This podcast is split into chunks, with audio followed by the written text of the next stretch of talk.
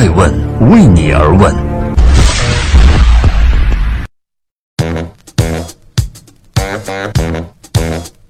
Hello，大家好，二零一八年的九月十五号星期六，爱问人物创新创富，欢迎大家的守候。今天我们要关注的是八获中国慈善奖的许家印。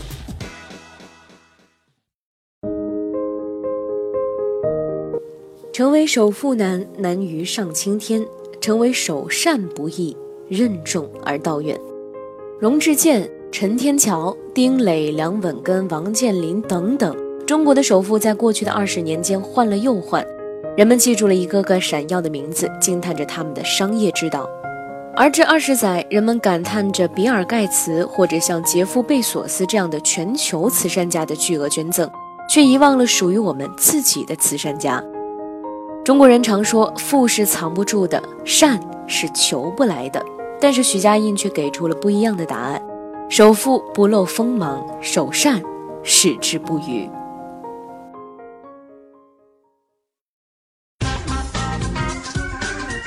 欢迎继续聆听《守候爱问人物》，爱问人物创新创富，首善值得被记住。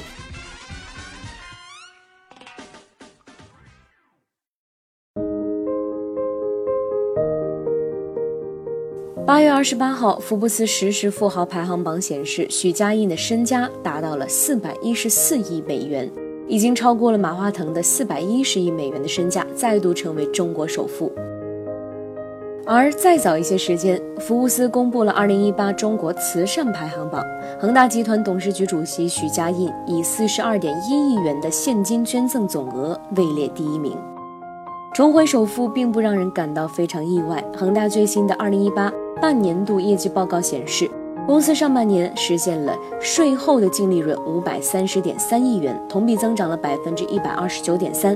核心利润达到了五百五十点一亿元，同比增长百分之一百零一点五。在恒大业绩的强势之下，许家印的身价自然也是水涨船高。这已经不是许家印第一次登顶成为中国首富了。见惯了潮起潮落的许家印，更习惯于保持冷静而独立的思考。他们觉得，我们再优秀，我们管理的再好，我们的水平再高，都会存在着很多很多的问题。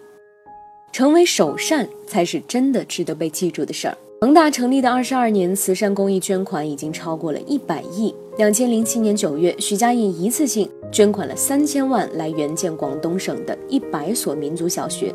数额刷新了广东省纪录，惠及韶关、清远五万名的少数民族儿童。再到二零一一年，在广东扶贫济困日的活动上，恒大累计捐赠总额达到了三点一八亿元。成为了捐赠额度最大的企业代表。英国作家托布朗曾经说过：“真正的慈善呢，是能够明察秋毫的，哪里需要行善，他一看就知道。”二零一五年的十一月，《人民日报》在头版头条的位置发出了贵州毕节七县三区脱贫攻坚任务繁重的相关报道。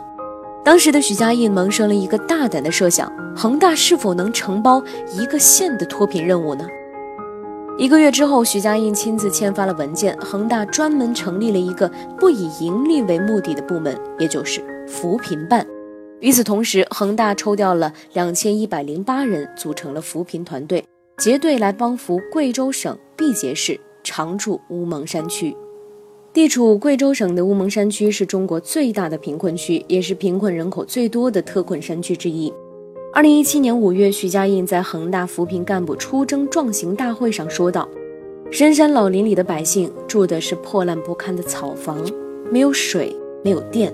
经常是吃了上顿没下顿。很多老人呢，一辈子没有出过大山，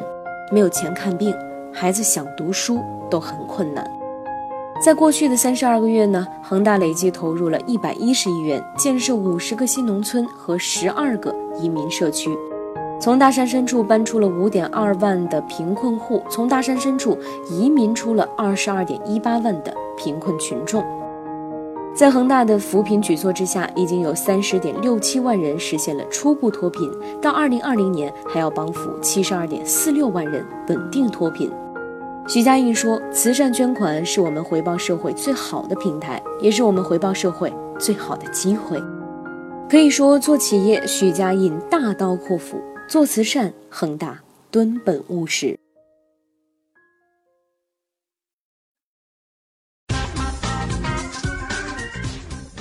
欢迎继续聆听《守候爱问人物》，爱问人物创新创富，八获中国慈善奖。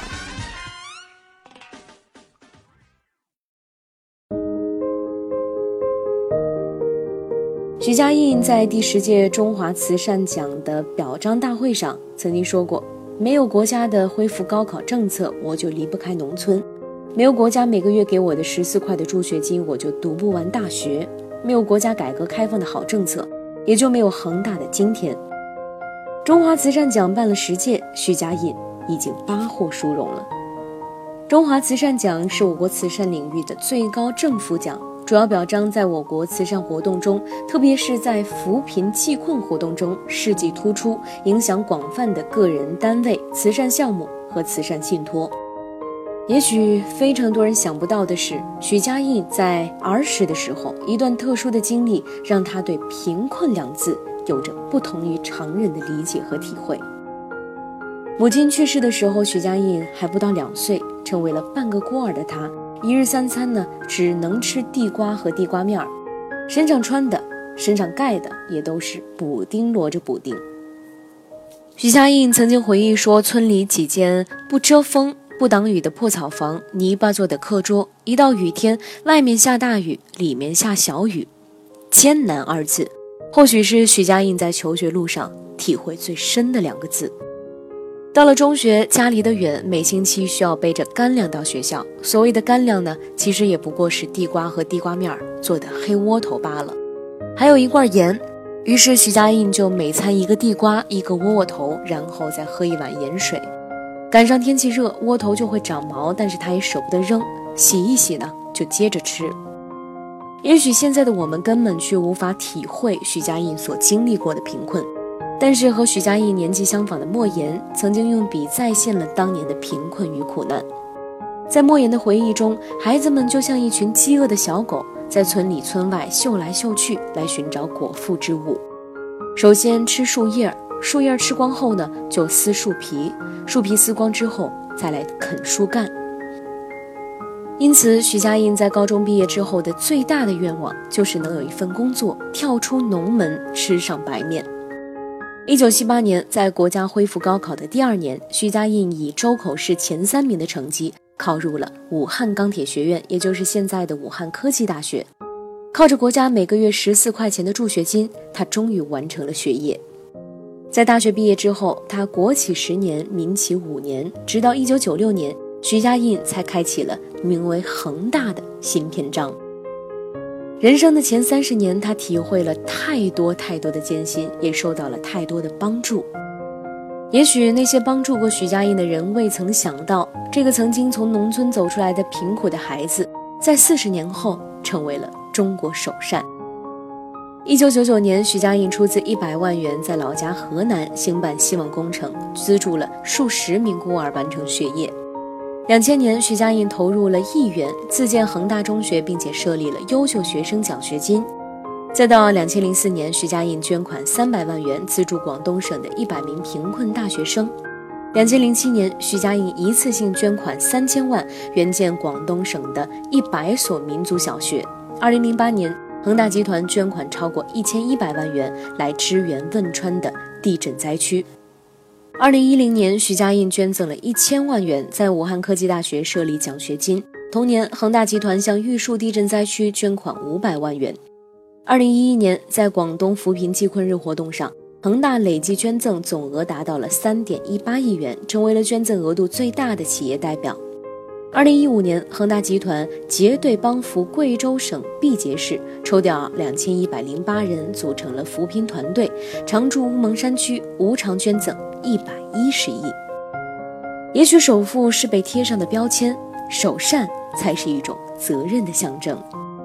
二零一七年，徐家印在全国工商联企业家座谈会上呼吁，所有民营企业要积极的参与脱贫攻坚，这是企业家所承担的社会责任最好的方式和最好的平台。资中云先生曾经说过，公益慈善事业并非可以改天换地，但是，当越来越多人考虑到各自的社会责任的时候，社会就会向好，特别是企业家们。一个企业家让企业盈利是职责，而让企业向善是种担当。企业家身上的职责来得比常人更重一些。